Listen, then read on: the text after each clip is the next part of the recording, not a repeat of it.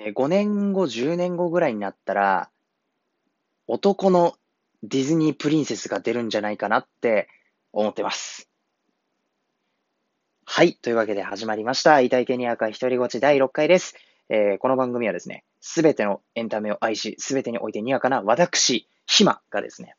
その知識や経験の浅さから、なかなか人に語れないなーって思ってしまって、こう、なかなか内に溜めているこの鬱憤を晴らす型ラジオでございます。はい。申し遅れました。私、えー、お相手のひまと申します。おはようございます。こんにちは、こんばんは。お願いします。はい。というわけでですね、冒頭にも言いました。今回のテーマは、ディズニープリンセスということで、はい。最初に冒頭でも言った通り、ディズニープリンセスは最終的にはもう男がで主人公になるんじゃねえかと。男のディズニープリンセスが出るんじゃねえかなという予想を僕今立ててるんですけども、まあ、なんでなのかっていう話をこうしていきたいと思うんですけど、そのためにはまずディズニープリンセス、まあ、プリンセスストーリー、ディズニーの、ま、お家芸ですよね。これが、どういうものなのか、どう、どういう位置づけの物語なのかっていうのからまず話していきたいんですけど、プリンセスストーリー、どんなものがあるのかまあ大丈夫ですよね。一番古くだと、その白雪姫、シンデレラ、眠れる森美女があって、もうちょっと時代を下ると、えー、リトル・マーメイド、えー、美女と野獣、アラジン、ポカホンタス、ムーランとか、かな？で、まあそこからさらに下っていくとですね、プリンセスと魔法のキスとか、塔の上のラプンツェルとか、えー、モアナと伝説の海、アナと雪の女王、まあみたいなものがあったりしますよと、まあ他にもあるけどね、細かく言うとメリダも一応これに入れていいのかな。わかんないけど。まあそんな感じで、こう、もうディズニーといえばという感じの、本当に代表的な作品群の一個なんですけども、ディズニープリンセス、さっき言った通り、どういう位置づけのお話なのか、どういうもの、どういう性質を持った作品たちなのかっていうと、これは、その時代時代のジェンダー論、男とは、女とは、みたいなのが色濃く反映されている作品だということなんですね。例えば、えー、一番古いそのシンデレラとか、えー、白雪姫はどういうものなのかっていうと、まあ、彼女たちは美しい女性であると思います。その美しい女性が地位の高い男性、王子様に見初められて結婚して幸せになりましたよっていうストーリーなわけです。ね、もうシンデレラなんてもろですよね。みすぼらしい格好したのが美しく着飾って、舞踏会出てみたら、なんかちょっとプレイボーイっぽい王子様にこう、声かけられて、そのまま玉残しと。まあ、身も蓋もないことを言うとそんな感じのお話なわけじゃないですか。これは、女性か、女性が何を求められてるのかっていうと、彼女らが幸せになるためには、シンデレラや白雪姫が見た目が美しくなければならなかったわけですね。じゃないと、王子様が惚れないから。そう。だから女性は基本的に美しくあれ。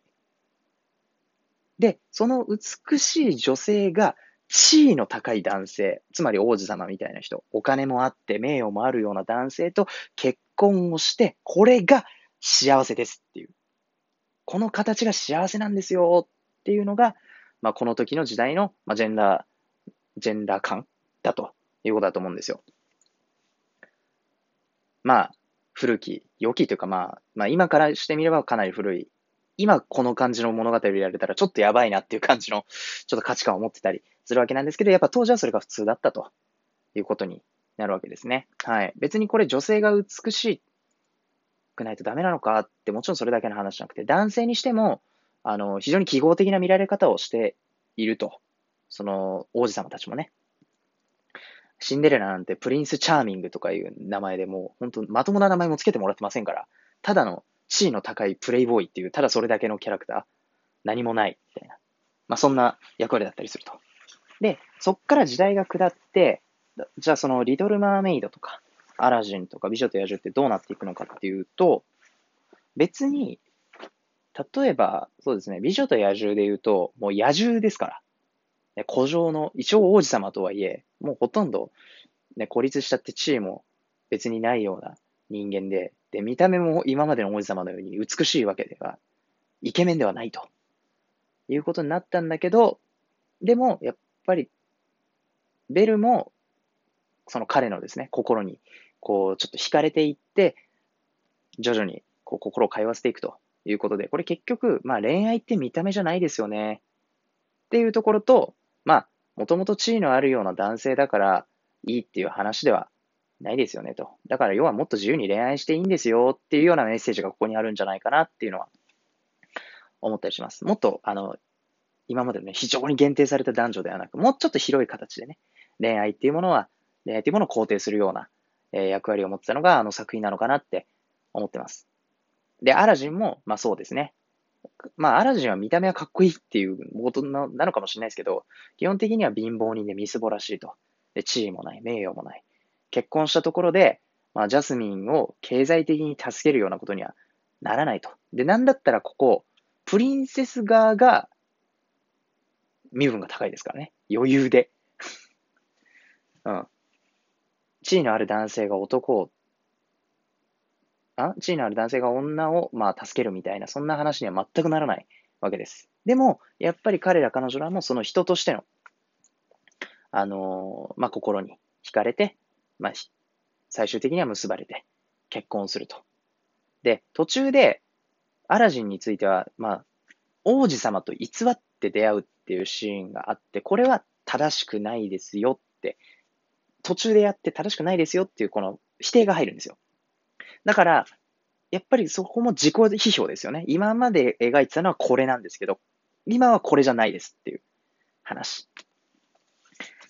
だったりするというとこです。っていうわけで、あの、相手の容姿とか、相手の地位とか、そういうことではなくて、ちゃんと人として付き合っていって、幸せになることが大事なんですよっていうジェンダー論を持ってるのがこの時代。まあ、約90年代ですよね。なんですけど、ゴールは結婚。結婚こそが男女の幸せ。特に女性の。は変わらないと。で、じゃあもっと最近になりました。どうなってるのか。えー、2009年。プリンセスと魔法のキス。僕大好きな映画なんですけども。あれは、主人公のティアナは、結婚をすること、素敵な男性と結婚をして家庭を築くことが幸せではないんですね。ではないんですよ。冒頭で、そのプリンセスストーリーを聞いて、一人の女の子は、すごい私もプリンセスになりたいって言ってるんですけど、主人公のティアナは全く興味を示さない。ですね。すごいですよね。今までディズニーがもう昔からを描いてきたプリンセスストーリーに興味を示さないっていうプリンセスの主人公なんですよ。面白いですよね。本当にその時代時代で批評性っていうのが常にアップデートしようって意思が伺えて、ディズニーはすごいとこだなって思うんですけど、で、彼女の夢は、自分のお店を持つことなんですよ。自分でちゃんとお金を稼いで自分のお店を出す。まあ、レストランなんかみたいな感じですかね。っていうのが夢ということで、だからもう結婚が夢じゃないし、で、それを叶えてもらうのは自分でお金を稼いでと。人に叶えてもらうわけではないと。いうことで、完全にその、まあその時の、じゃあ女性は、はもはや男に幸せにしてもらうとか、結婚してどうこうじゃなくて、自分で、自分の力で自分の夢を叶えようっていうのが、この時のジェンダー論という話です。ただ、やっぱり物語の主軸は恋愛、男女間の恋愛だということは、やっぱり変わらない。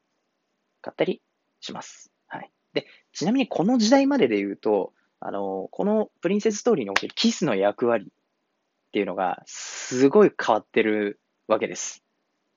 あの、ラストシーンに基本的にはキスがやっぱり多いんですよね。結婚して幸せへのキスとか、あの、目覚めのキスとかね、眠れる森の美女とかの、みたいな、そのキスっていうものに非常に特別な、あの、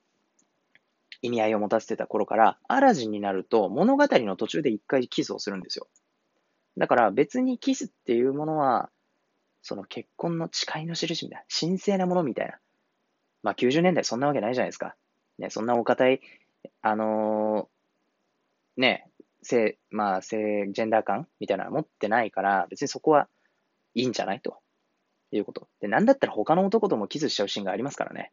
はい。だからもうそこは重要じゃねえという感じだったりします。で、昔はキスすれば全部解決みたいな話だったわけです。で、プリンセスと魔法のキスも、もともと、まあ名前の通りですね。まあ、キスっていうのが一個のキーワードにはなってるんですけど、元になってるカエルになった王子っていう童話、あれはカエルになった王子にえ、っと、お姫様がキスをして解決するっていう、キスがゴールっていう作品なんですけど、プリンセス魔法のキスはそうじゃないんですよ。キスが最初ゴールだっつってやったのに意味ねえじゃねえかっていう、バサっていう、またすごいですよ。これまだプリンセスものの否定みたいなとこを徹底的にやってみせる。それがやっぱすごいなっていう分で、非常にもうかなり現代的な価値観ですよね。で、さらに時代が下って、アナと雪の女王、どうなってるかっていうと、もはや男関係ねえっすって話です。もう男すら関係ねえっすって話。これ、あの、3回出てくるんですけど、アナと、アナの幸せのゴールって何か運命的に出会った王子。これじゃないですと。で、運命的ではないし、地位をもないですけど、やっぱりちょっとなんかいいなって思う、その辺の男。まあ、クリストフですね。違ったと。最終的に、アナがあの物語で最も愛を向けなくてはいけない人物は誰だったのかっていうと、姉だったわけですね。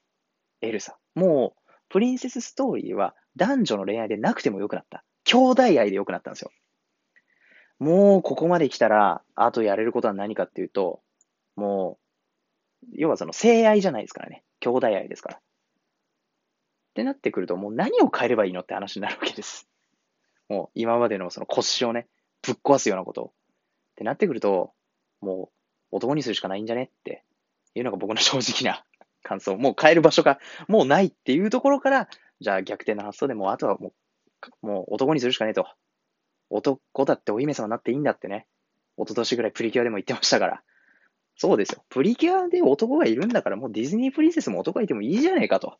ちょっとそういうのを、あの、ここ5年、10年で出ないかなって、まあ期待しながら、あの、日々ディズニーの映画を楽しみたいと思います。二分の一の魔法も面白かったな。はい。というわけで、最後、ちょっと駆け足になりましたが、お相手は暇でございました。また来てください。バイバイ。